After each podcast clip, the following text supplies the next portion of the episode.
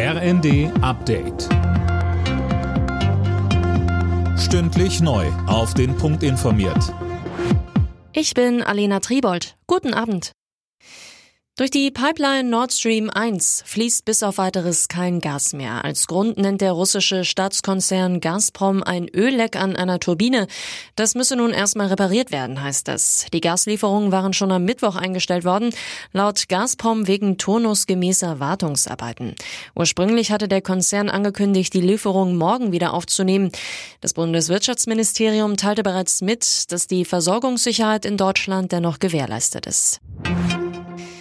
Die G7-Staaten wollen einen Preisdeckel für russisches Öl durchsetzen, denn Russland verdient trotz der Sanktionen weiter Milliarden mit Ölexporten.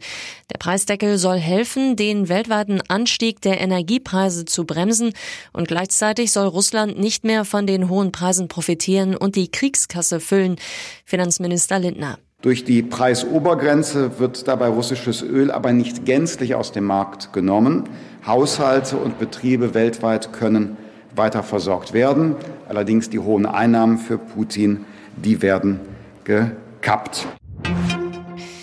Die Ampelparteien wollen morgen eine Einigung über ein drittes Entlastungspaket suchen. Dazu kommt der Koalitionsausschuss zusammen, heißt es aus Koalitionskreisen. Dirk Justus. Wegen der hohen Energie- und Lebenshaltungskosten hatte Finanzminister Lindner unter der Woche ein so wörtlich wuchtiges Paket zur Entlastung von Bürgern und Unternehmen angekündigt. Wie das dann aussieht, da müssen SPD, FDP und Grüne noch auf einen Nenner kommen. Und das ist gar nicht so einfach, denn die Koalitionspartner haben sehr unterschiedliche Vorstellungen. Einig ist man sich wohl darin, dass Geringverdiener und Rentner stärker in den Fokus genommen werden. Bundespräsident Steinmeier hat am Vormittag die beiden Nobelpreisträger Klaus Hasselmann und Benjamin List mit dem Bundesverdienstkreuz geehrt. Hasselmann bekam vergangenes Jahr den Physiknobelpreis, List wurde mit dem Chemienobelpreis ausgezeichnet.